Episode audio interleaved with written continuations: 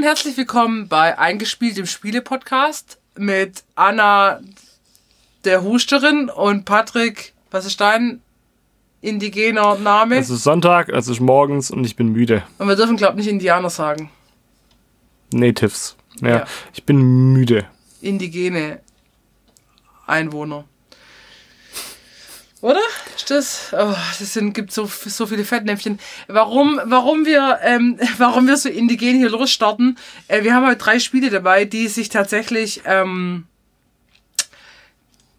rund um Nord-, Mittel- und Südamerika drehen, wo es viele indigene Völker gab und teilweise noch gibt. Aber es immer weniger geworden sind Genau. durch viele Dinge, die passiert sind. Deswegen- Spanier, Amerikaner, Engländer, Nicht-Amerikaner, Engländer, Puritaner. Ja. Ja, was soll man machen? Äh, deswegen bräuchten wir eigentlich einen Stammesnamen. Man kann, man kann. Menschen, Menschenausrottungen nicht anders runterbrechen, als wir also machen. Also meiner wäre heute die große Husterin. Okay, ähm, ich werde mir keinen Namen Ach zulegen. Mann. aber ich werde mir einen Cultural Appropriation indigenen Kopfschmuck aufsetzen und werde den ganzen Podcast übertragen. Also gar nichts. Ich werde nichts machen. Deine Haarpracht. Okay, gut. Weil, weil, weil, also das Thema ist voller Fettnäpfchen, ja, in die wir versuchen nicht zu treten. Ähm, genau. Wir fangen, äh, oder ich fange an mit dem ersten Spiel. Wir starten jetzt gleich los, weil drei Spiele ist viel Programm. das wird true, Wir true. haben jetzt echt lange, lange Pause gemacht und haben gedacht, komm, jetzt, wir haben ein bisschen was angespielt. Und thematisch passen die tatsächlich ähm, Teilweise zusammen. geografisch, äh, äh, Also liegen sind, die nah Wir sind beieinander. einmal von, von Süd bis Nordamerika sind wir unterwegs. Wir fangen jetzt, glaube ich, sogar in Mittelamerika an. Natives ist eher, eher so Ja, der, also der ich, wilde Westen. ja, ich würde ich es auch eher so ähm, Richtung USA verorten, das erste Spiel, weil es gibt ja Bisons. Jetzt muss ich lügen, aber ich glaube, Bisons gibt es nur in Nordamerika, also auf dem amerikanischen Kontinent. Ich bin mir nicht sicher, ob es sie in Mittel- und Südamerika gibt. Ich glaube nicht. Ich glaube auch nicht. Fun Fact: Ja, Bisons sind fucking groß. Und es gab keine Pferde in Amerika.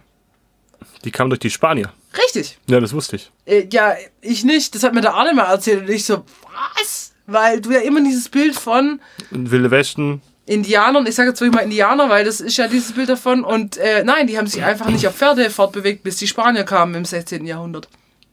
ja, So, jetzt gibt's da Pferde. ist total beeindruckend, dass du das jetzt auch weißt. Ja, also ich wusste es schon länger, aber ich finde, das, das ist sowas, wo sich jemand Hirn eingebrannt hat. Ja. Genau. Also das erste Spiel ähm, hat keine Pferde, Okay, aber Bisons. auf denen man auch reiten kann? Auf Bisons? Ja. Bestimmt. Also ich Man kann ja auch gemacht. Kuh reiten. Okay, theoretisch schon, aber hast du mal Bison gesehen? Ja, Ich stand mal neben einem Bison, ja, in so einem, in so einem riesig. Freizeitpark, ja, ich weiß nicht, drei, dreieinhalb Meter hoch. Ein Riesentier, keine Ja Ahnung. gut, wenn man nichts anderes hast, nimmst du halt einen Bison. Auf dem Chrissy-Bären würde ich nicht reiten wollen. Ich stell dir jetzt so eine mittelalterliche, nee, Mittelalter, Mittelerde-Schlacht vor, ja? Ja. Ja. Ähm, da kommt einer auf seinem riesen Wildschwein angeritten. Hier, Hobbit, ja, du weißt Bescheid, ja. Und dann stellst du so einen Bison daneben. Was, du hast das nicht gesehen? Ich, okay, kurzer Exkurs. Das war klar. Los Ich geht's. hatte letztes Jahr das, das Herr der Ringe Rabbit Hole und habe mich da reingefuchst, weil irgendwie, ich weiß gar nicht mehr, wie es gestartet hat. Also auf jeden Fall habe ich angefangen, die Romane zu lesen, nochmal die Filme zu gucken, weil ich die nie, nie komplett gesehen hatte. Silmarillion? Äh, auch das habe ich angefangen und dann habe ich wieder es gelassen, einfach für. Scheiße gelassen. Ich habe einfach für mich entschieden, ich finde Herr der Ringe nicht gut.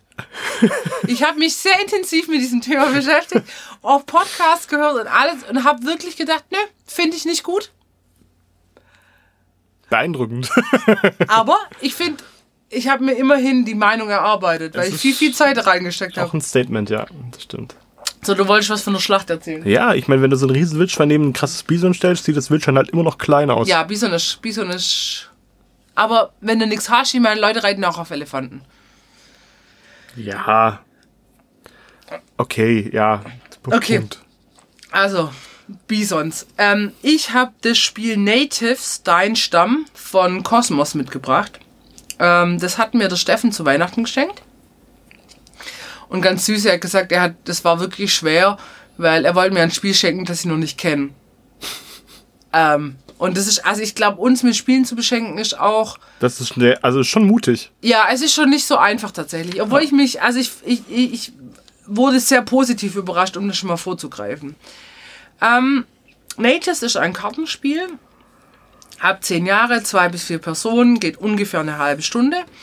Und du musst versuchen, ähm, deinen Stamm, jeder hat einen Stamm, der aus sieben Karten besteht. Die sieben Karten sind immer Stammesmitglieder, die Fähigkeiten haben. Und du musst versuchen, deinen Stamm quasi ähm, durch den Winter zu bringen. Und das machst du, indem du Nahrung generierst und Totem beschwörst und Stammesmitglieder rekrutierst. Du hast in der Mitte ähm, immer eine, also es heißt Prärie, da liegen immer Karten, die du quasi kaufen kannst. Und ähm, die Karten geben dir dann Punkte. Es gibt ähm, Nahrungskarten, es gibt Mais, Lachs und Bisons. Finde ich, klingt jetzt für mich ganz logisch thematisch. Versuch doch mal ein Essen draus zu kochen. Naja, ich meine, Mais und Lachs kein Problem. Mais und Bison geht auch, aber Lachs und Bison, Surf and Turf, ihr wollt gerade sagen. ja, es geht. Stimmt. Ähm, genau, und ähm, Bison gibt am meisten Punkte. Klar, größtes, größter Nahrungsspender, meist am wenigsten. Ähm, dann hast du noch äh, Stammesmitglieder, die du rekrutieren kannst. Die geben auch Punkte. Totems, die können Sachen. Zum Beispiel gibt's Totems, die dir für jede Lachskarte, die du dann kaufst, nochmal extra Punkte geben. Und ähm, du musst, das ist ein bisschen ein Deckbuilding-Spiel. Du musst versuchen, durch Anwerben von Stammesmitgliedern, die dann quasi, ähm, die dann Funktionen haben, äh, musst du versuchen, einen, stark, einen starken Stamm zu haben, um immer mehr Karten zu, äh, zu kaufen und damit Punkte zu sammeln. Und das geht reihum, bis eben der Präriestapel ähm, aufgebraucht ist. Eine Partie zu dritt dauert ungefähr ja, 20 Minuten würde ich sagen. Ist relativ zügig. Du hast auch quasi keine Downtime, weil wenn jemand dran ist, kauft er halt Karten aus der Mitte, legt die bei sich an, fertig. Dann ist der nächste dran, füllt wieder die Prärie rauf, äh, auf und so weiter. Okay. Der Witz ist ein bisschen, also es, das klingt jetzt gar nicht mehr so spannend, aber es hat so, so einige Twists, wie zum Beispiel, wenn du ein, also die Stammesmitglieder, die in der Prärie auslegen, haben Farben. Entweder sie sind einfarbig oder zweifarbig. Wenn die deine Farbe haben, dann geben die dir einfach Punkte am Schluss. Wenn die aber eine Farbe von jemand anderem haben, dann geben die dir Minuspunkte den einen und der andere kriegt dafür einen Pluspunkt. Oh, das ist clever. Das heißt, und dann hast du zum Beispiel so jemand wie der Jäger, der die Bisons jagt. Um mehrere Bisons aus der Auslage kaufen zu können, brauchst du mehrere Jäger. Das heißt, du musst erst Stammesmitglieder als Jäger anwerben, dass du mehrere Bisons dann jagen kannst. Und dann musst du immer so ein bisschen abwägen, ja, nehme ich jetzt auch einen fremden Jäger, der mir Minuspunkte gibt, aber ich kann dadurch wieder Bison-Punkte generieren, oder warte ich drauf, dass ein eigen, also in meiner Farbe ein Jäger aufgedeckt wird. Das heißt, man wirtschaftet halt tatsächlich auch mit Human Resources nachher. Genau. Okay. Und, ähm, und dann spielst du das so runter. Also das ist ein Twist. Dann gibt's was ganz Cooles, ähm, zwei Mini-Erweiterungen in dem Spiel. Da gibt's einmal eine Erweiterung mit Konflikte, wo du quasi gucken musst, wenn du eine Karte aufdeckst, eine Konfliktkarte, wird geguckt, wer hat die meisten Jäger im Stamm. Da gibt's äh, Plus- und Minuspunkte. Dann gibt's noch Karten, die einfach mehr Punkte geben. Also das große Bison, der große Lachs, der große Mais. Die Erweiterung kannst du beliebig kombinieren. Und ist ganz cool, weil du fängst einfach mit dem Basisspiel an, dann hast du das alles drin, weißt, welche Karten drin sind und kannst nach und nach die Erweiterungen mit reinnehmen. Cool. Ähm, genau. Und das ist eigentlich schon echt das ganze Spiel, tatsächlich. Also mehr, mehr passiert da nicht. Ähm, aber es ist halt diese, diese Mischung auf, aus, okay, ich muss meinen Stamm sinnvoll erweitern, um dann mehr Karten aus der Prärie zu kriegen. So, und die sind natürlich limitiert. Es gibt von den hochwertigen Bisons nicht so viel wie von dem minderwertigen Mais, ja. Mais, genau. Ähm, was total schön ist, finde ich, ist das Artwork. Also die Schachtel spricht mich zumindest an. Das hat einfach dieses, ich sag mal so, dieses etwas typischere indigene Muster in schönen Farben, so leicht, ähm, also nicht so grelle Farben, sondern alles so in beige und im schönen Rot und Lila, also sehr schön. Die Karten sind ähm, total verständlich, also irgendwie der Jäger hat halt zwei Beile, ähm, der, ähm, nee, der Krieger hat zwei Beile, der Jäger für Bisons hat halt einfach, ist halt in dem Rot wie die Bisons und so weiter. Das Spieltempo ist super, du hast quasi keine Downtime. Ähm, und ich finde das Karten, also das Thema ist einfach mal was anderes wie völlig Fa- abstrakt. Fa- Fantasy, Elfen hochleveln und dann mit irgendwie, keine Ahnung, sondern es ist. Ähm, ich kann, also ist, ist einfach mal was Neues, auch wenn man mit dem Thema sonst nichts anfangen kann, finde ich es einfach, ähm, ist jetzt mal nicht U-Boot, Weltraum, Monster. Hattest du mal in deiner Historie irgendwann Kontakt zu indigenem Volk in irgendeiner Form? Ja, wo ich, wo ich in den USA war. Was hast du da gemacht? Wir waren da in mehreren Nationalparks ähm, und die werden ja teilweise, ähm, also leben die ja noch in den Nationalparks, beziehungsweise äh, führen da Betriebe, oft auch Casinos, das ist schwer Das wirklich ist ein, ein wahres Klischee, ja.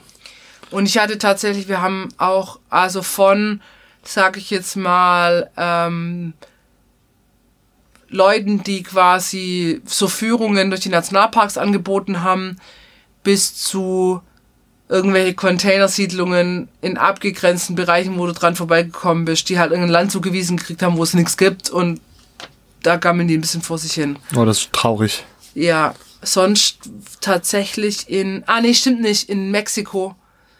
Aber da ist es irgendwie, ähm, ich sag's jetzt mal ganz blöd, da ist ja eher oft, dass jetzt quasi Mexikaner halt indigene Vorfahren haben. Und, und da hast du das so ein bisschen, in, wenn du in, durch irgendwelche Tempelanlagen und dann auch irgendeinen irgendein Führer oder Führerin hattest oder so, äh, da bist du dann eher ähm, damit in Kontakt gekommen. Ja. Obwohl ich glaube, also ich äh, jetzt subjektiv die Geschichte der nordamerikanischen indigenen Menschen und der südamerikanischen indigenen Menschen geht schon sehr weit auseinander. Sie sind beide sehr hart erobert Es gibt, worden, es gibt aber, Parallelen, genau. aber Ähm, doch ja, irgendwie auf andere Art und Weise. Das ist wohl wahr. Ich war mal auch in so einem, so einem ähm, indigenen Dorf in Quebec, war das. Ähm, das war meine, eine der unangenehmsten Erfahrungen, die ich mit Franzosen da, dort gemacht habe. Aber ähm, brauche jetzt nicht zu sehr ins Detail gehen. Manchmal sind die einfach scheiße. Sogar, Franzosen? so, sogar wenn sie nicht im eigenen Land sind. Ne, die- nee, ich will es nicht runterbrechen. Ich möchte sagen, dass diese eine Frau war ein Monster. So. ähm, und die, die nette Dame, die die Führung gemacht hat, hat auch erzählt, dass sie ähm, von indigenem Volk abstand. Und da dachte ich, hm, okay, du bist blond. Passt das? Passt das zusammen? Weiß ich nicht so genau. Nee, du war. Ja. Ich meine, welche Generation zählt das denn noch? Ich meine, glaub, ich glaube schon, dass Leute sich da viel drauf einbilden. Ja? Dass man sagt, oh, ich bin zu einem 64. Was war Winnetou nochmal? Oh. Shoshone? Nein. Apache? Apache? Apache, der, der Häuptling der Apachen, das weiß man doch. Denkfehler, ja. Äh, aber ich, ich glaube tatsächlich, dass, dass es halt in, in jeder Art und Weise nur ausgeschlachtet werden kann. Noch und nöcher. Und Ja, oh. dadurch, dass halt, also du hast gerade Casinos angesprochen, diese Casinos sind ja nicht ohne, ohne Grund entstanden. Das war halt das einzige große Gewerbe, was wir tatsächlich noch betreiben durften. Ja, Schwieriges Thema. Ähm, mega. glaube ich, für, also auf ganz vielen Ebenen. Ähm, deswegen, also jetzt nochmal, um auf das Spiel zurückzukommen, ich finde, das, das Thema ist so unspezifisch, ähm, weil es einfach um, um deinen Stamm geht, ob du den jetzt für dich in Nordamerika, Mittelamerika, Ja, whatever ja, verortest. Es ist schon amerikanisch, weil schon allein, wie gesagt, Bison und Lachs ähm, gibt es jetzt halt nicht überall. Ja. Aber es ist, ähm, ähm, es ist ja kein geschichtliches Spiel und ich habe jetzt auch für mich mit meinem begrenzten Wissen dachte ich, ah nee, das ist jetzt, die sind auch keinem Fettnäpfchen irgendwie. Wann, wann sind die, ähm, wann, ist das Spiel äh, erschienen? 2019. 2019. Und es sind tatsächlich, es sind russische Autoren. Ähm, und was ich toll finde tatsächlich auch ist, dass es in Deutschland gemacht ist. Also ich meine, Cosmos Stick- es sitzt ja in Stuttgart, das heißt aber leider nicht immer was. Äh, oh, wir haben halt viele Kosmos-Spiele dabei. das war bis auf das eine. Ja, das muss ich gerade gucken. Aber ja, genau. Also Natives ähm, kostet auch nicht viel. Es kostet so zwischen 3, 12, 13, 14 Euro. Also kann man überhaupt nicht sagen. Ist echt pickepacke voll. Was ich ein bisschen doof finde an dem Spiel, ist, dass man quasi nicht den Überblick hat, so richtig, wie viel Siegpunkte man selber hat, weil du hast dann irgendwie 20 Bisons legen, also übertrieben, aber du zählst da nicht immer durch und du hast natürlich auch nicht den Überblick, wie viele Siegpunkte die anderen haben. Das heißt, du spielst schon, schon ein bisschen vor dich hin und versuchst die ein oder andere gute Karte wegzuschnappen, mhm, deinen Leuten, deinen Gegnern, aber so richtig den Überblick hast du nicht, mm, weil das halt nicht festgehalten wird und das Rechnen am Schluss, also es gibt keinen Wertungsblock dabei, du machst einfach ein Blatt Papier, muss jemand machen, der gut Kopf rechnen kann. Okay. Das ist so. Und die Zwei-Spielerinnen-Variante ist so, naja. Also wie bei vielen Spielen halt, ist so ein Spiel eher zu dritt, zu viert gut, zu zweit ist so, da funktionieren manche Sachen nicht so gut. Aber äh, jammern auf hohem Niveau. Ähm, ich sag meinem Bruder vielen Dank. Es war eine sehr positive Überraschung und es wird jetzt wirklich häufig bei uns auf den Tisch kommen. Sehr cool. Weihnachten gespielt. Schön. Das erste Spiel. Das zweite Spiel, das darf ich euch vorstellen, habe ich aber schon mal vorgestellt und zwar ähm, ist es noch einmal Cascadia Landmarks, was jetzt ähm, auch in den Weihnachtsferien häufiger zum Einsatz kam. Ähm, wir haben das in unterschiedlichen Konstellationen gespielt, auch mit unterschiedlich spielerfahrenen Leuten und das Resümee war durchweg positiv. Also alle, die mit uns gespielt hatten, kannten die Grundversion tatsächlich schon und haben dann relativ schnell den Einstieg geschafft, ähm, mit Erweiterungen zu spielen, die ja nicht so viele Neuerungen bringt, aber die diese mitbringen, sind total sinnvoll. Also das erste und beste, was ich vorstellen kann, ist, dass man tatsächlich jetzt ab sechs bis zu sechs Spielern spielen kann und das finde ich irre. Das ist halt Hammer, du kriegst richtig viele Leute mit an den Tisch. Ähm, das erhöht allerdings so ein bisschen die Downtime. Also ähm, das lässt sich halt nicht verhindern, gell? Wir hatten einen Spieler am Tisch, der hatte so eine durchschnittliche Spielzeit pro Zug für sieben Minuten ja. und dann, wenn das Spiel mit 60 Minuten angesetzt ist, schaffst du das halt einfach nicht in Sanduhr. 60 Minuten. Da darf, ich finde, da darf man Sanduhren auf den Tisch. Das finde ich auch nicht so schlecht, ehrlich gesagt. Das ist so ein Elektroschocker, wenn es allen reicht. Ah.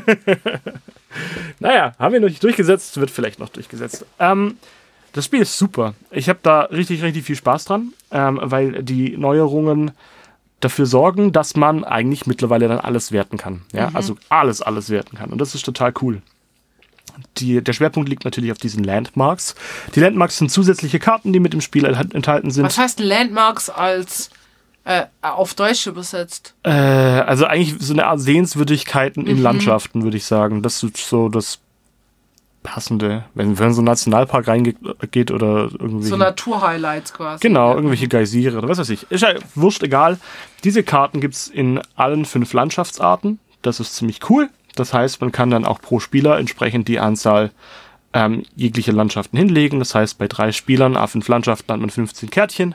Wer es als erstes schafft, eine Landschaft einer Art mit fünf Flächen zusammenzubauen, der darf sich als erstes eins von diesen ausliegenden Kärtchen aussuchen. Also zum Beispiel fünfmal Wald. Fünfmal Wald darf ich mir von einem von diesen drei Waldplättchen darf ich mir ein Waldkärtchen raussuchen. Das ist super cool, weil das gibt die Möglichkeit, dass man noch zusätzlich Dinge werten kann.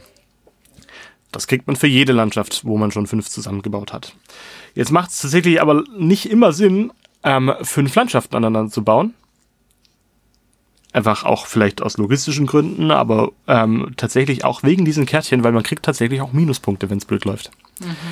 Ähm, es gibt für jede, jede Landschaftskategorie gibt's eine Karte zum Beispiel drin, da kriegt man grundsätzlich sechs Siegpunkte, ja, aber minus ein Siegpunkt für zusätzliche Landschaftsgebiete, die ein bisschen abgekoppelt sind von dem. Also wenn ich jetzt, keine Ahnung, ein großes Wasser habe und ich krieg von, von Wasser, kriege ich dann diese, diese Landmark, krieg sechs Siegpunkte für diese Karte, die, die dann vielleicht noch übrig ist, weil ich tatsächlich, ich als Spieler würde mir die nie nehmen, außer ich habe eine riesige Land äh, Wasserfläche und krieg dann aber für jedes andere Wasser, was nicht daran angeschlossen ist, kriege ich einen Minuspunkt. Und das kann tatsächlich noch ganz schön in die Wertung reinfließen. Ähm, ähm, ganz, ganz kurz hier ja. dazu. Wir setzen jetzt einfach voraus, dass, dass ihr das Grundspiel kennt. Dass ihr das Grundspiel ja. kennt, weil da haben wir ja schon drüber geredet. Deswegen erklären wir jetzt nicht nochmal die äh, Grundmechanismen des ähm, Basisspiels. Ja, das tut mir leid, das hätte ich vorhin sagen sollen. Ähm, wir haben nämlich schon vorher drüber gesprochen, dass wir das äh, heute nicht extra vorstellen, sondern bloß die Erweiterung genau. im Sinne von, welche Erfahrungen wir jetzt damit gemacht haben oder ich damit gemacht habe. Ähm, das Tolle ist jetzt, dass ähm, sowohl die Tiere als auch die Landschaften an sich ähm, einen anderen Schwerpunkt bekommen haben. Ja, also man kann theoretisch durch die Größe der Landschaften, also die größten Landschaften geben sogar noch Bonuspunkte. Dann kann man durch die ähm, Tierkategorien kann man zusätzliche Punkte kriegen und man kann durch die Landmarks zusätzliche Punkte kriegen. Und das hält sich tatsächlich relativ stark in der Waage.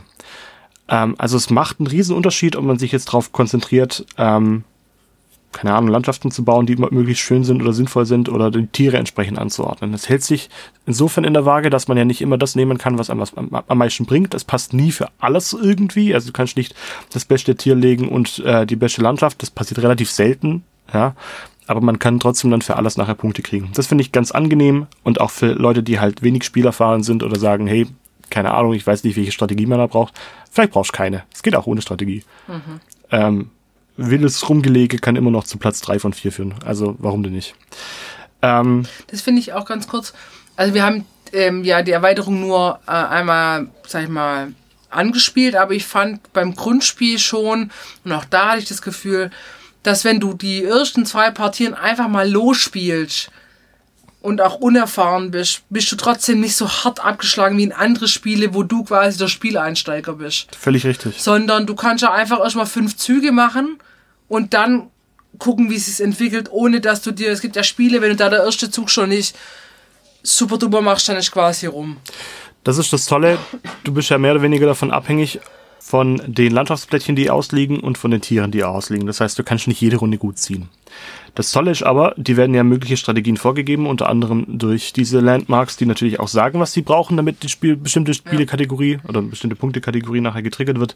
Zum Beispiel auf Steppenfeldern dürfen auch Bären und Füchse gewertet werden. Das ist nur ein Beispiel, das, ich weiß nicht, ob die Karte tatsächlich in der Form vorkommt, aber für jedes Mal, wo ein Bär oder ein Fuchs auf einem Steppenfeld liegt, kriegt man extra Punkt. Ja, und das kann schon nachher was ausmachen. Das heißt, der ähm, traditionelle Weizenlachs gibt keine extra Punkte. In dem Fall vielleicht nicht.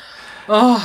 Aber es gibt, aber es, auch das gibt es tatsächlich, ähm, dass man, dass man das, ähm, dass man Tiere auf bestimmten Plättchen verortet, wo sie eigentlich nicht ranpassen. Ja. Auch die Landschaftskärtchen haben sich verändert, weil normalerweise sind die ja im Grundspiel 50-50 geteilt. Ja, ich kann ein, also ich kann ein einfarbiges Feld haben. Mhm. Ja, krieg dafür dann meistens aber auch einen Tannenzapfen, mit dem ich dann nochmal Bosungsaktionen triggern kann. Oder ich habe ein zweigeteiltes Feld, einmal Wasser, einmal Gebirge. Dieses Mal ist es ein bisschen anders. Durch die Erweiterung kommen tatsächlich auch drei geteilte Felder rein oder welche, die nicht 50-50 geteilt sind, sondern, keine Ahnung, 80-20. Oder Kann man, 60-40. Ähm, ähm, was wird da geraten? Kannst du quasi, wie kannst du das Basisspiel mit der Erweiterung mischen? Komplett. Völlig egal. Wie du willst. Ja, wild. Okay. Du kannst das tatsächlich auch wieder auseinandersortieren. Ähm, die Erweiterungsplättchen sind in einer leicht anderen Farbe gedruckt als mhm. die ähm, Basisplättchen. Aber das ist nicht so wichtig. Wir spielen das gern zusammen, weil mit einer gewissen Anzahl von Spielern brauchst du auch alles. Mhm. Ja. Natürlich, je länger du spielen möchtest, desto mehr Plättchen legst du nachher auf den Tisch, damit man auch entsprechend spielen kann. Es gibt auch in der Anleitung einen Vorschlag, ab wie viel okay. Spieler man viel, viel Plättchen verwenden soll. Ähm, aber ich finde die aus der Erweiterung nochmal ein bisschen geiler, weil die sich viel flexibler machen. Ja, diese, diese drittelsgeteilten Plättchen, ja, du kannst halt dann drei Landschaften mehr oder weniger mhm. vergrößern. Das Na gut, aber geil. du musst ja auch mehr drauf gehen, Landschaften zu, zu, also sinnvolle Landschaften zu generieren. Absolut. Auch auf den Tierplättchen ist das tatsächlich hinterlegt. Unter anderem gibt's äh, eine neue Hirschkarte, Rotwildkarte, ähm, bei der nur die Form gewertet werden darf und Siegpunkte ähm, gibt, wenn ein Hirsch zum Beispiel auf einer Steppe liegt. Gibt es von jeder Tierart wieder vier Wertungskärtchen? Ja. Ah ja, äh, okay. Äh, also ja, ich glaube nicht vier, ich glaube drei neue. Drei, aber okay. aber es, ist, es ist auf jeden Fall sinnvoll ergänzt mhm. ähm, und es hantiert natürlich auch einfach mit der Wichtigkeit der Landschaften mittlerweile, ja. die sich ein bisschen verändert hat durch die Erweiterung. Genau. Das sind die großen Neuerungen. Ich finde die Erweiterung super. An der Tannenzapfen-Thematik hat sich nicht großartig was verändert. Tatsächlich funktioniert die genau gleich wie vorher auch. Das heißt, man hat nicht so viele neue Regeln, mit denen man spielen muss, aber die Regeln, die es gibt, machen es nochmal deutlich interessanter. Ich finde, da kommt so ein, äh, also so ein Gefühl hatte ich das letzte Mal bei der Kartografin. Mhm. Also, ja, ähm, ja. Ja, hast recht. Oder? Eine sinnvolle Erweiterung. Genau, ja. und einfach, da gibt es ja auch diese Wertungskategorien. Also das sind vier Jahreszeiten und ja. nicht die äh, Tierblätter. Aber genau da habe ich auch gedacht, hey geil, jetzt muss ich halt ein bisschen anders spielen, aber von, vom Grundmechanismus ist genau gleich und du kannst dich darauf konzentrieren, andere Strategien zu fahren. Genau. Was die Strategien an sich angeht, wie gesagt, die werden jetzt zum Teil vorgegeben ähm, und es lohnt sich auch nicht immer für die, die es noch nicht gespielt haben, sich bei den Nachbarn irgendwas abzugucken, weil die sind auch nur Opfer ihrer Umstände und suchen sich entsprechend Plättchen und Tiere raus, die sie halt gerade legen können oder am wenigsten, äh, am, am, am wenigsten schlimm sind. So, Man muss aber sagen, man kann die Erweiterung nur mit dem Basisspiel zusammenspielen. Das ist richtig. So, es ist kein eigenständiges Spiel. genau. Ähm, ich habe es gekauft für 22 Euro online. Ähm, es gibt's in der Regel in ähm, Spielläden so ab 27 Euro bis 27 Euro. Ähm, da müsst ihr halt gucken, wo ihr es herkaufen wollt. Ähm, Im Einzelhandel ist mit Sicherheit ähm, ab und zu mal im Angebot. Nutzt das mal. Ich glaube, Müller hat das tatsächlich häufiger mal ähm, reduziert sogar. Ja, Thalia oder. Genau. Die üblichen Marken, man kennt's. Oder vielleicht auch gebraucht, weil das ist ja Cascadia Spiel des Jahres, die Erweiterung, das könnte sich jetzt auch relativ viel verbreiten. Vielleicht kriegt man dann einfach auch günstig irgendwie äh, das gebraucht. Genau. Wenn ich, wenn ich mir jetzt überlegen müsste, ob ich Cascadia nochmal in einer Reinform spielen würde oder nur mit Erweiterung, ich würde es nur noch mit Erweiterung spielen. Ja. Ja. Das Also es- spricht, das spricht, finde ich, gar nicht gegen das Basisspiel, sondern es spricht, spricht einfach für eine die sehr Erweiterung. gute Erweiterung. Genau. Geht mir bei der Kartografin auch so. ja, ich auch kann ich total nachvollziehen.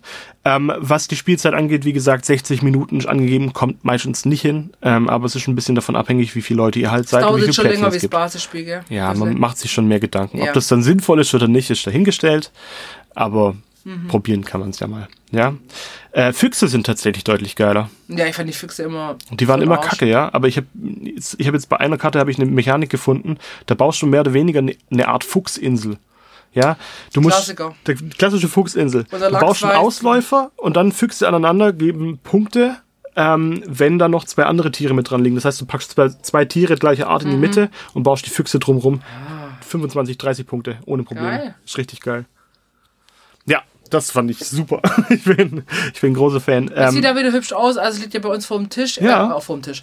Es liegt vor mir auf dem Tisch und ich finde also die, die Schachtel gefällt mir total gut und ich finde es schön, dass die auch, also es ist so eine matt glänzende Schachtel, also der Wasserfall da drauf glänzt ein bisschen, der Wald daneben ist matt. ja, das siehst du auch. Das, Mhm. siehst du das auch. Das ist, die, diese Tiere sind ein bisschen Das hervorgehoben. haben sie wirklich schön gemacht tatsächlich. Und dafür muss man sagen, mit den vielen Holzblättchen und so, da haben sie schon Kampfpreis auch ausgerufen. Also Ja. das muss man schon auch sagen. Es war schon beim Basisspiel. ähm, Kann man sich nicht so richtig beschweren. Das ist wahr. Ich würde es total empfehlen für jeden, der das ähm, Grundspiel schon richtig geil findet. Das ist Hammer. Also die Erweiterung ist super. Es soll jetzt ein ähm, hm, Eine Mini-Erweiterung Flip and Ride, Roll and Ride äh, Ja. rauskommen Ah, zu okay. Cascadia. Mal gucken, wie sinnvoll das ist. We'll see, I guess. We'll see, we'll see. Ja, ähm, Soweit jetzt mit Alaska. Bitteschön. soweit mit Alaska. Jetzt geht's runter nach Südamerika. Wohin genau? Nach El Dorado. Und wo liegt das? Tja, das ist die gute Frage. Das weiß nämlich nicht so richtig jemand, oder? Genau. Ähm, genau, unser, unser drittes Spiel im Bunde äh, ist Wettlauf nach El Dorado von Rainer Knizia. So, jetzt muss ich mal ganz kurz. Rainer Knizia hat forever, äh, forever, forever ein großes, ein großer Würfel in meinem Herz. Denn der hat welches Spiel gemacht? Hackmack im Bratwurmeck. Mm, Rainer Knizia, vielen Dank. Ähm, aber dazu, hat, diese Medaille hat leider auch eine traurige Seite, weil, Patrick, ich habe es ja schon du hast erzählt. den Vorentscheid verpasst. Ja, ich habe leider mein Jahresziel jetzt schon verfehlt. Ich hatte keine Zeit am Vorentscheid für die Hackmack WM, EM, Deutsch, deutsche Mannschaft. Ich weiß schon gar nicht. Ich, glaub, Ich, ich wäre ich wär mit einem T-Shirt mit deinem Gesicht drauf, wäre ich dahin und hätte gesagt, alles klar, die kann das, die Geil. gewinnt das Ding. Aber leider war die, die, das einzigste Turnier hier in der Region, ähm, an dem Tag, wo ich Volleyball spielen musste, durfte und ähm, es gibt keins mehr in Baden-Württemberg. Und deswegen so schade. Prioritäten. Ah, aber genau, deswegen Rainer Knizia, der hat Hackmack gemacht. Auch andere tolle Spiele, aber das ist einfach mein. Ähm, genau. Und ähm, warum bin ich auf das Spiel gestoßen? Tatsächlich habe ich einen Artikel in der Spielbox gelesen, der hat jetzt ein Spiel rausgebracht, das heißt Mlem. Katzen im Weltraum oder so, ist auch so ein Wettlaufspiel.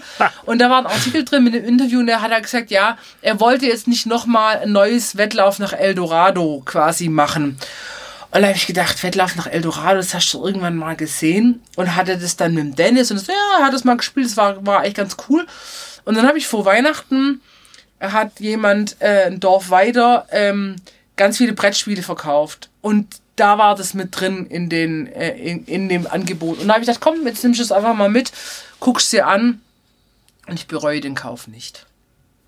Cool. Aber ähm, wir haben jetzt ja was auch über Eldorado, äh, weil was ist Eldorado? Ich habe gedacht, ich habe das Ding in die Hand genommen und gedacht, ah ja, warte mal, das ist das mit der Goldstadt und es gibt doch einen Indiana Jones Film, wo das auch vorkommt. Es gibt verschiedene in, äh, Filme, unter anderem auch mit der Western, wie heißt denn der? Der Western-Typ. der Western-Typ. Spencer. Eastwood. Ah, mh. Ja, danke. Ja, es, gibt mehrere Filme, wo Filme. dieses Thema, aber tatsächlich ähm, ist mir dieser schlechte vierte Indiana Jones sofort eingef eingefallen mit diesem Kristallschädel. Das sind sie nämlich auch in Eldorado. Ah, ich habe den nur mal irgendwann, glaube ich, ziemlich betrunken geguckt. Ähm, was heißt denn Eldorado? Hast du schon mal gegoogelt? Der goldene. Ah, ich dachte, das heißt der Fisch. Nein, der goldene. Warum der goldene? Ähm, weil es ein indigenes Volk gab. Ich habe den Namen vergessen. Es fängt mit M an. ich kann es auch bestimmt nicht aussprechen. Ähm, die haben tatsächlich als ähm, Ritual äh, gehabt, dass die, ähm, ich weiß nicht, was da war, es Der, der Chef. Stammesanwärter, Häuptlingsanwärter, Ja. wurde mit Goldstaub eingerieben und aber auch mit wertvollen Steinen besetzt. Den haben sie dann mit so einem Floß in die Mitte des Sees geschickt und der hat sich dann quasi in den See begeben und hat diesen, dieses Gold und diese Edelsteine quasi wurden ihm abgewaschen und sind äh, auf den Grund des Sees ge- gefallen. So. Ja. Man muss jetzt sagen, Südamerika ist reich an Bodenschätzen. Das ist schon relativ sinnvoll, ja. Die hatten Gold, die hatten Edelsteine, die hatten Silber, äh, unter anderem. Und ähm, das war sehr begehrt bei den europäischen Eroberern zu dieser Zeit. Für die, für die Indigenen war es auch, glaube ich, begehrt. Die haben das aber vor allem in, sage ich mal, normalen Mengen benutzt für Rituale und Opfergaben. Die haben, ich glaube, einfach in Südamerika haben die den liebe lange Tag nichts anderes gemacht, außer irgendwelchen Göttern irgendwas zu opfern. Und das Zumindest- zu zumindest generieren. wirkt es so. Es ist, es ist richtig. Ähm, Im 16. Jahrhundert sind dann die äh, spanischen Konquistadoren nach äh, Südamerika losgezogen, Kolumbien, Bogota, so die Gegend, und haben rumgerödelt, haben dann die Einheimischen ausgenommen und haben dann natürlich auch diese Legende, das Eldorado, mit aufgeschnappt und haben dann irgendwann in den nächsten 200 Jahren dann ähm, etliche Expeditionen losgeschickt, wo Mhm. Nur die hunderte, Spanier, gell? hunderte, bitte? Nicht, Nicht nur die Spanier. Spanier. Ja, aber hunderte Menschen gestorben sind auf der Suche nach dieser möglicherweise goldenen. Stadt. Ich, also mit, addiert ja, keine Ahnung. Ähm, Was ich krass fand an der Geschichte, also ich meine, wir tauchen da jetzt nicht so arg ein, aber das quasi, es gab, also es muss ja irgendwas dran sein, es gab wohl dieses Ritual in irgendeiner Form. Ja. Ähm, es gibt wohl auch in irgendeinem Museum. Museum gibt es dieses goldene Floß, also irgendwas muss an dieser Geschichte dran sein, dass es halt Völker, das Volk gab, das so Also es wurde, es wurde in den, in den 60ern, 1960er wurde ein, ein äh, Floß gefunden, oder was, die 70er, scheißegal, wurde ein Floß in einer Höhle gefunden, dann irgendwo in Kolumbien, äh, ähm, ein Floß aus purem Gold, Ja. auf dem äh, elf Figuren standen, unter anderem eine relativ große und man geht davon aus, dass es auf die, diese, diese Legende hindeutet, dass einfach dieser Anführer irgendwann im See gewaschen wurde. Man hat ständig versucht, den richtigen See zu finden, hat man nicht geschafft, weil teilweise wurde auch irgendwie überliefert, dass es ein bestimmter See war, der einfach nie existiert hat und so Ja. weiter und so fort. Ähm, aber diese Goldstatue, diese, dieses Floß, das gibt's, das existiert tatsächlich und das wurde unter anderem mit einem Wachsgussverfahren ähm, vermutlich gemacht. Aber wann das gemacht wurde, keine Ahnung. Naja, und man muss halt sagen, äh, das, das fand ich an dem Ganzen spannend. Du hast ja schon, ähm, also es gibt ja die großen Völker wie die Azteken und die Mayas, Die Inkas. die Inkas, aber es gibt ja auch kleinere, versprengtere Völker. Also ich meine, Südamerika ist riesig. Die sind ja aus ihrem Dschungelding irgendwie, sage ich mal ganz blöd, nicht groß rausgekommen. Das war. Und trotzdem hat sich die Geschichte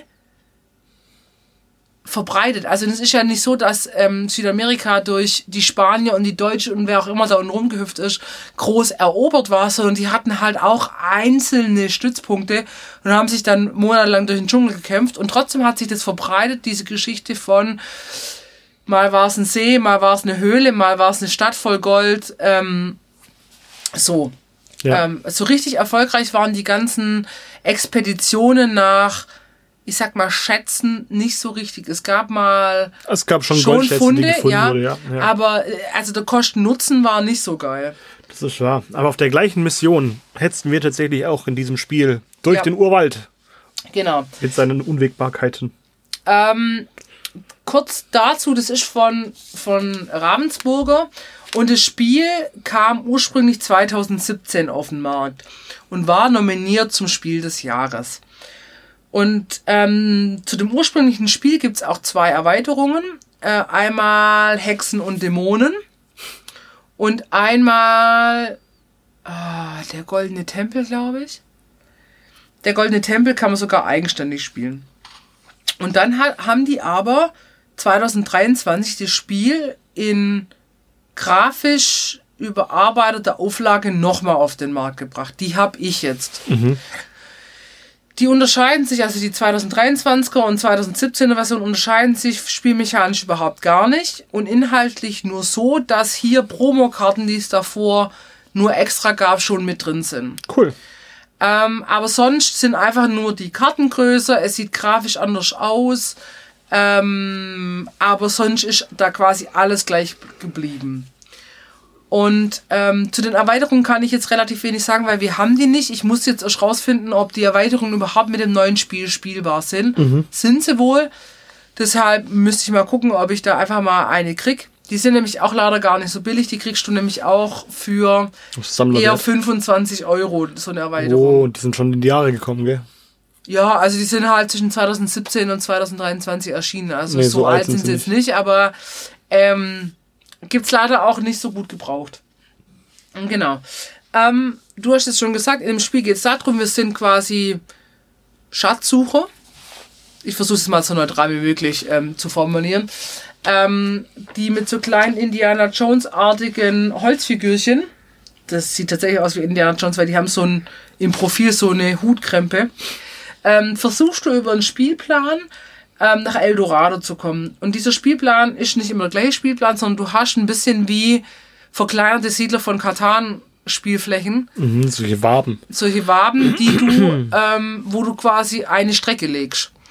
Und ähm, es gibt mehrere Ressourcen in dem Spiel, beziehungsweise ja, Fähigkeiten sind es nicht, aber ähm, also Ressourcen, die du aufwenden musst, um deinen Weg zu dir dadurch zu bauen. Das sind einmal Ja. Macheten, dann sind es Paddel, um Wasserflächen zu überqueren, ähm, Münzen, um Sachen zu kaufen oder ich glaube tatsächlich einfach Leute zu bestechen in Dörfern, um durchzukommen. Und ähm, einfach deine Karten an sich, die du ablegen kannst oder ähm, als Zahlungsmethode nutzen kannst. Genau. Dann ist ein einfaches Deckbuilding-Spiel. Sehr einfach, mit einer verhältnismäßig überschaubaren Anzahl an möglichen Karten, die man wählen kann, die sich dann auch teilweise über dem Spiel austauschen. Genau, das ist eigentlich eine ganz coole Mechanik. Genau, du hast am Anfang einfach, also jeder hat sein Expeditionstableau, wo du links deinen Nachziehstapel hast, rechts deinen Ablagestapel. Wenn du dran bist, du hast immer vier Karten auf der Hand, da darfst du beliebig viele spielen. Ähm, du kannst Karten nehmen, um dich auf dem Spielplan vorzubewegen. Also nehmen wir an, das Feld vor dir, wo du hin willst, hat zum Beispiel eine Machete drauf. Das heißt, du musst eine Karte spielen, um mit Minimum einer Machete drauf, um Auf die Kosten zu kommen. zahlen, um ja. da drauf zu kommen. Das gleiche mit Paddel und Gold. Dann kannst du aber auch noch Karten, die Goldwerte haben, nutzen, um Karten aus der, von der Markttafel zu kaufen. Die Markttafel, da liegen sechs Karten aus am Anfang. Die haben verschiedene Kosten und Funktionen. Also einer bringt dir einfach nur Macheten, der andere bringt dir einfach Gold, der andere hat eine Funktion, dass du zum Beispiel Karten abwehr, also aus deinem Deck rauskriegst zum Beispiel. Und wenn du dran bist, kannst du das einfach dann entscheiden, was du machst, also bewegen und kaufen und dann ist der nächste dran. Und du versuchst natürlich dein Deck stärker zu machen, wie bei jedem Deckbuilding-Game. Und dann hast du über diesen sechs, ähm, sechs Basis-Marktkarten hast du nochmal zwölf, beziehungsweise mit Erweiterungen sind sogar 15, bisschen wie bei Dominion, 15 weitere Kartenstapel, die natürlich cooler sind und an die willst du ran. Und die kannst du aber nicht einfach so kaufen, sondern die rücken nur nach, wenn unten von der Markttafel eine Kartenart leer gekauft wird. Und dann rückt eine beim nächsten Kauf von oben nach. Und das finde ich ganz cool, den Mechanismus, weil du hast nicht jederzeit alle Karten zur Verfügung. Ja, es gibt nur begrenzte Anzahl und wenn die vergriffen sind, sind die halt vergriffen. Ja, Ja, und du kommst nicht, also du kannst ja nur Karten kaufen, wenn die unten auf die Markttafel runterrücken. Und das hast du nicht selber unbedingt in der Hand. ja. Ähm, genau, und dann kämpfst du dich davor. Du kannst ein bisschen deine Gegenspieler auch blockieren, wenn du vor, also vor dir quasi aufs Feld drückst. Genau, es darf nicht doppelt besetzt werden und man darf nicht drüber Und man laufen. kann auch nicht schlagen, quasi, genau. die Figur. Ja, ja, ja. Ähm, und dann hat es aber zwischen diesen einzelnen Waben ähm, Plänen hat so Barrieren, Blockaden. Und die musst du quasi erst ähm, bezahlen, um aufs nächste Areal zu Äh, kommen. Genau. Und die werden quasi einmal bezahlt und dann ist die Blockade weg und die haben folgende Funktion. Die haben Punkte drauf und wenn mehrere Leute Eldorado erreichen, gewinnt aber der, der die höchsten Blockadepunkte hat. Das finde ich tatsächlich nicht so gut. Aber Ja, ich komme ich weiß nachher nochmal nicht, wie drauf. man es anders lösen kann. Ah, genau. Also, und dann ähm, äh, fährst du da halt entlang und ähm, versuchst nach Eldorado zu kommen und wer das schafft, da ist jeder noch einmal dran und dann geguckt, wer hat es nach Eldorado geschafft. Das ist die Basisversion, dann gibt es noch so Höhlenplättchen, das ist die Erweiterung, die mit drin ist. Es gibt so Hö Höhlenfelder auf den äh, Landschaftsplänen. Und wenn du an so eine Höhle drankommst, dann darfst du dir so ein Höhlenplättchen nehmen und die geben dir einfach Boni in der Runde. das ist einfach nochmal ein, ja, ein Boost. Anders kannst du jetzt nicht sagen. Aber du musst natürlich auch Umwege gehen, um da dran zu kommen. Da musst du ein bisschen abwägen. Lohnt sich so, lohnt genau. sich nicht. Ja. Ähm, ja, und das war's eigentlich schon vom Spielinhalt. Ja. Ähm, das klingt jetzt wenig, aber genau dieses schlanke Design macht auch irgendwie den Spiel Spielspaß aus. Man, man kommt sehr schnell rein. Was ich ziemlich cool finde, ist ja, dass die ähm, Felder, auf die man gehen kann, unterschiedliche Anforderungen haben. Das heißt, wenn ich Karten kaufe, die, sagen wir mal, eine hohe Art von Anforderungen bedienen, sagen wir mal zwei oder drei Macheten, ja, Ja. dann kann ich, habe ich es leichter, Felder zu überqueren, die mir möglicherweise nachher Abkürzungen schaffen, ja, die halt dann relativ teuer sind, wenn man die bezahlen möchte. Das fand ich ganz gut gelöst, ehrlich gesagt. Und ich fand es auch gut, dass du, wenn du jetzt zwischen Dreier Machetenfeld hast, kannst du nicht mehrere Karten akkumulieren, um diese drei Macheten zu generieren, sondern du musst das mit einer Karte schaffen. Das heißt, du brauchst auch bessere Karten in deinem Deck, um durchzukommen. Ja, aber das, Also. das Downscaling funktioniert aber, wenn ich drei einzelne Machetenfelder vor mir habe und ich habe eine Dreier-Machete auf der Hand, darf ich drei Felder dafür gehen. Ja. Das, geht, das funktioniert genauso gut. Und es hat echt coole Aktionskarten, also zum Beispiel ähm, der Kartograf. Ähm, nehme ich jetzt mal als Beispiel. Er erlaubt euch sofort zwei weitere Karten von eurem Nachziehstapel zu ziehen, die ihr auch im selben Zug ausspielen dürft. Also der generierte einfach eine größere Kartenhand eine Runde, was dir Ja. mehr Aktionen ermöglicht. Äh, kostet aber vier Münzen, also da muss man auch einige Münzkarten dann haben, um sich den äh, kaufen zu können. Und ähm, ähm, ja, also du hast, du hast diese verschiedenen Karten, was auch, was ich auch toll finde, du, die haben einfach hinten nochmal ähm, Wege nach Eldorado. Das sind nämlich quasi ähm, Streckenvorschläge in leicht, mittel und schwer angegeben, wo du quasi nachlegen kannst. Und ähm, dann werden die, werden die gar nicht so viel länger, die Strecken, sie werden aber schwieriger. Und das finde ich schon cool, weil dann bringt es einfach mehr ähm, Abwechslung mit ins Spiel. Ähm, ich finde es von der Grafik her schön gemacht. Das ist so ein bisschen, ein bisschen gezeichnet. Du hast, es ist his- historisch natürlich nicht korrekt, aber das muss auch nicht gar nicht sein. Du hast einfach diesen, diesen Schatzsucher-Wettlauf-Charakter, den finde ich geil, dass du mal ein Spiel hast, wo du tatsächlich sichtbar deine Position hast auf dem Feld. Scheiß auf Punkte, sondern du musst einfach eine gute, du musst als Erster in Eldorado sein. Ja, Fertig ja, aus. ja. Und das finde ich schon mal auch mal was anderes. Wie, der kann auch die Punkte generieren, der, der und der, sondern nee, du bist einfach hinten, also musst deinen Arsch kreisen lassen, um nach vorne zu kommen. Eigentlich verrückt, weil es ist ja keine besonders neue Mechanik. Aber, Aber das ärgerlich, echt selten. Ich ja, aber Mensch, ärgerlich nicht funktioniert genauso, ja. Theoretisch siehst du sofort, wo sich dein Gegner gerade befindet. Natürlich hast du da mehrere, mehrere Möglichkeiten nachher. aber so klassischer Wettlauf Erfolge A nach? B. Ja, es, es stimmt, es ist relativ selten, du hast recht. So ein bisschen vielleicht bei Galaxy Trucker, aber da finde ich es auch nicht ganz so. Ja, das, der, der Schwerpunkt bei Galaxy Trucker liegt ja auch was komplett anderem. Das ist ja eher der Bau- und Bastelaspekt. Bei diesem komischen Fahrradrennspiel. Äh, Stimmt. Um, um Reifenbreite. Stimmt, stimmt, Da war stimmt. das auch so ein bisschen. Aber ja, ich habe tatsächlich, mir, mir fallen jetzt aus meinem Spielrepertoire nicht viele Spiele ein, wo das so, so schlank und eindeutig dargestellt ist. Naja, also, was ich auch cool finde, ähm, jetzt zum Beispiel, wenn man es ein bisschen mit Dominion vergleicht, es hat halt quasi keine Downtime, weil du hast vier Handkarten, die sind schnell runter gespielt. Das Du hast wenig Möglichkeiten nachzuziehen. So, du, du musst das kaufen, ähm, ist einfach und intuitiv. Die Karten haben jetzt nicht so übermäßige Funktionen, dass du das erstmal, dass du auch so Aktionsketten bauen könntest, quasi. Finde ich jetzt aber gut.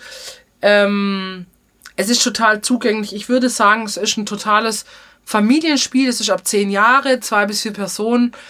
Oder einfach für, sag ich mal, so eher für viel Spieler ist es einfach ein Spiel, wo man ähm, schön zügig ähm, spielen kann. Ja. Also mir gefällt es total gut. Ähm, was ich ein bisschen vermisse, auch nochmal auf Dominion oder mit der Dominion-Vergleich, ich fände es schön, wenn es einfach Kartenerweiterungen gibt. Also wenn du einfach mehr Aktionskarten oder mehr Karten ins Spiel reinbringst, wo du andere Aktionen nochmal machen kannst. Ähm, es gibt ja diese ähm, goldene Tempel-Erweiterung. Da ist es wohl so, du musst quasi nicht von A nach B kommen, sondern du musst innerhalb dieser Tableaus Schätze erbeuten. Also läufst quasi kreuz und quer. Jetzt kannst du aber das ja mit dem Basisspiel kombinieren. Und da- hat einer vorgeschlagen, man macht quasi eine erste Strecke aus dem Basisspiel, dass du nach Eldorado oder zu diesem goldenen Tempel kommst. Und dort musst du dann Schätze Dann sammeln. musst du Schätze sammeln und dann musst du nochmal eine Strecke nach Eldorado schaffen. Dann hätte ich quasi beides, hätte ich zweimal Wettlaufcharakter und einmal Schätze sammeln in der Mitte. Ja, dann teilt sich zumindest Start die Punkteverteilung ein wenig auf. So, das ja. fand ich eine ganz spannende Sache. Ähm, ansonsten finde ich es auch schade, dass es nicht für fünf bis sechs Spieler geht, weil ich könnte mir vorstellen, das würde einfach mehr Blockaden und mehr Sticheleien auf dem Feld geben. So ein bisschen mehr Downtime, aber ich glaube, das ist jetzt wäre jetzt gar nicht schlimm. Und du brauchst echt viel Platz für das Spiel, dadurch, dass du ja die Strecke legen musst. Ja, ja. Ja. Aber mir gefällt es total gut. Ähm, ähm, das wird jetzt noch, äh, also häufiger auf den Tisch kommen. Was macht's preislich? Ähm, das kostet neu so, ah, ich sag mal, 25 bis 30 Euro. Je nachdem Angebot oder nicht. Man Aber kann, haut, haut schon hin tatsächlich. haut schon hin. fair. Man kann das gut gebraucht kaufen. Es ist auch, wie schon gesagt, egal, äh, die alte oder die neue Version. Die alte Version sieht grafisch auch gut aus. Die Karten sind halt kleiner. Es hat auch Vorteile, brauchst weniger Platz, aber jetzt haben die normale Spielkartengröße. Äh, die Erweiterungen kosten fast genauso viel, ist ein bisschen wie bei, bei Cascadia. Ich weiß jetzt noch nicht, ob das dann so ein Banger ist wie bei Cascadia, deswegen ich würde es gerne mal spielen, bevor ich es mir kaufe, aber das ist ja immer das, die Sache. Gibt schlecht gebraucht, die Erweiterungen. Ähm, aber ja, das ist einfach, ich finde es auch ein cooles Thema. Ähm, relativ wenig, Fett, wenig Fettnäpfchen bei dem Thema. Ähm, haben sie gut umschifft. Ähm, ja, also meine volle Empfehlung. Wettlauf nach Eldorado. Cool. Ja. Es hat Spaß gemacht, muss ich auch sagen, ja. ja. Und äh, ich Na gut, wir mögen aber Deckbuilding. wir mögen Du, Deckbuilding. ja, du noch mehr wie ich. ja, also, das stimmt. Also bist ja so Minion-Freak. Ähm, Ah, ja, ich hab so Bock, mal wieder eine Hm. Runde zu spielen. Ja, bei Dominion ist halt auch so ein bisschen, finde ich, ähm, es hat natürlich total viel Potenzial nach oben, ähm, weil es so eine Strategietiefe hat. Aber für, sag ich mal, Einsteiger oder mit Einsteigern ist dann auch ein bisschen schwierig, auch wenn, wenn jetzt so jemand wie, wie ich damit spiele, als Vielspielerin. Naja, weil ich die Decks halt erstmal nicht kenne. Ja. Aber äh, man muss sich halt, müsste sich halt ein bisschen reinfuchsen in das Ding und dann, ähm, Also für, für die Leute, Dominion die noch spielen. nie Dominion gespielt haben, ja, das, die Einstiegshürde ist minimal, weil die Karten, die man ähm, kaufen kann, ganz, ganz triviale, einfache Funktionen haben am Anfang. Wenn man sagt, okay, man ist da jetzt schon drin und hat verstanden, wie die Grundmechanik funktioniert, dann kann man sich überlegen, ob man weitere mit reinnimmt. Ähm, aber man ist da eigentlich erstmal nicht überfordert. Es ist ein cooles Spiel und Basisspiel das sage ich voll. ja. Es ist halt echt teuer, Dominion. Ja, das stimmt. das ist irre teuer. Das ist schon ein bisschen, aber können wir gerne mal wieder spielen. Und es füllt fast ein, ein Viertel von meinem Spielschrank Mhm. aus, tatsächlich. das sind halt immer große Packungen, gell? Ja. Ja, das war unser Unser Einstieg für dieses Jahr tatsächlich. A- Amerika, äh, unsere Amerika-Folge, wenn man das so sagen äh, kann, oder? Du hast nicht zufällig vor, dieses Jahr in die USA zu fliegen. Noch nicht geplant, warum? Um dir ein bisschen Gold mitzubringen? Das wäre nicht so schlecht. Ich würde auch Gold nehmen. Oder Platin. Ach, nee. Ähm, nee, also können wir alle, alle drei Spiele können wir empfehlen. Ja. Ähm, Natives, ähm, ein kurzes, knackiges äh, Kartenspiel ähm, für vier Perso bis zu vier Personen. Ungefähr 13, 14 Euro. Ähm, auch als Vielspieler von Kartenspielen, würde ich mich jetzt auch mal bezeichnen, wo man ja immer irgendwie alles schon mal gesehen hat, ist das schon Erfrischend. erfrischend neu. Ja. Dann Cascadia Landmarks, die Erweiterung des Basisspiels. Ähm, super. Aber rechnet eher mit zwei Stunden als einer. Macht Cascadia einfach nochmal besser. Ja, Oder? definitiv. Und dann Wettlauf nach Eldorado. Ähm, gutes Deckbuilding-Wettlaufspiel für Familien und als mittlerer Absacker für Vielspieler. Oder? Es gibt ja auch okay. Absacker, die das es Spiel ist, es ist relativ kurzweilig, weil also man, man, man flitzt halt mehr oder weniger schon über diese über dieses Spielfeld. Am ja. Schluss geht's halt schnell, Am Schluss wenn, geht's du, schnell. wenn du gute Decks hast. Ja, Ja. ja, ja, ja. Aber ähm, ja, also Ja, das ist der Jahresauftakt, liebe Leute. Ähm, ihr dürft nicht so viel erwarten, es wird besser. du wieder. Ach, ich Ähm. bin immer noch ein bisschen träge heute. Ja. ähm, wir wünschen euch ganz viel Spaß beim Spielen. Selbstverständlich. Und ähm, wer, schon, wer schon Erfahrung hat mit den Erweiterungen von ähm, Eldorado, immer her damit, ob sich's lohnt. Ansonsten Ähm. lasst uns eine gute Bewertung da, empfehlt uns weiter, ähm, folgt uns auf Social Media mit eingespielt Podcast. Ähm, genau, schreibt uns oder Anna. Anna wird eure Nachrichten alle lesen. Ähm, und dann, Patrick ist faul, der macht das nicht. Patrick macht andere Dinge. Ja. Ähm, ja, spielt fleißig, spielt schön und wir hören uns. Alrighty. Tschüssi! Ciao.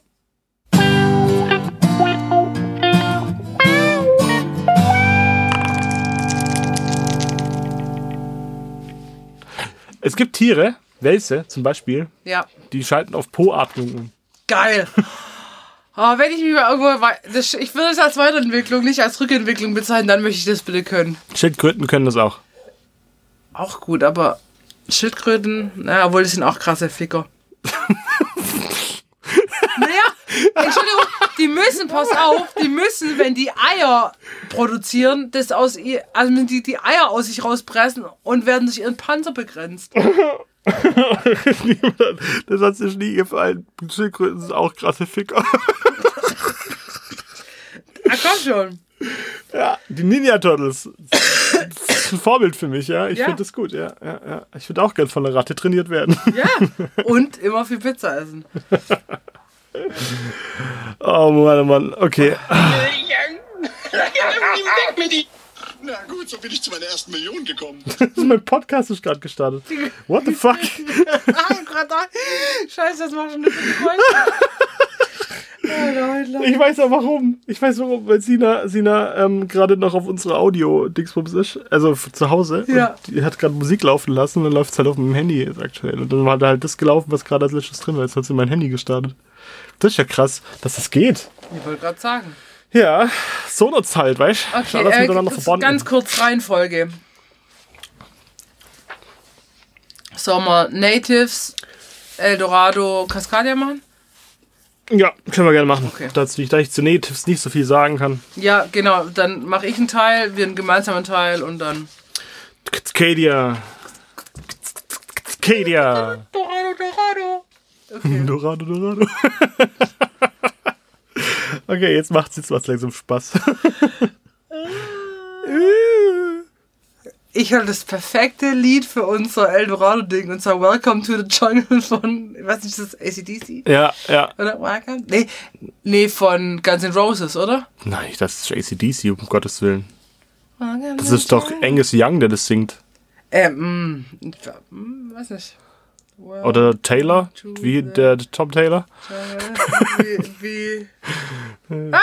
Ha, ganz Ah, Roses. ACDC, ich muss. Weißt, weißt, du, Jetzt pass auf, ich erkläre dir mal kurz, wie mein Gehirn funktioniert. Gar nicht. ja? Doch, auf wirre Art und Weise. Ich habe quasi den Song in meinem Hirn erkannt, weil ich hatte den quasi als Ohrwurm jetzt und dachte, warte, die Stimme hört sich doch an nach Axel Rose. So funktioniert mein Hirn.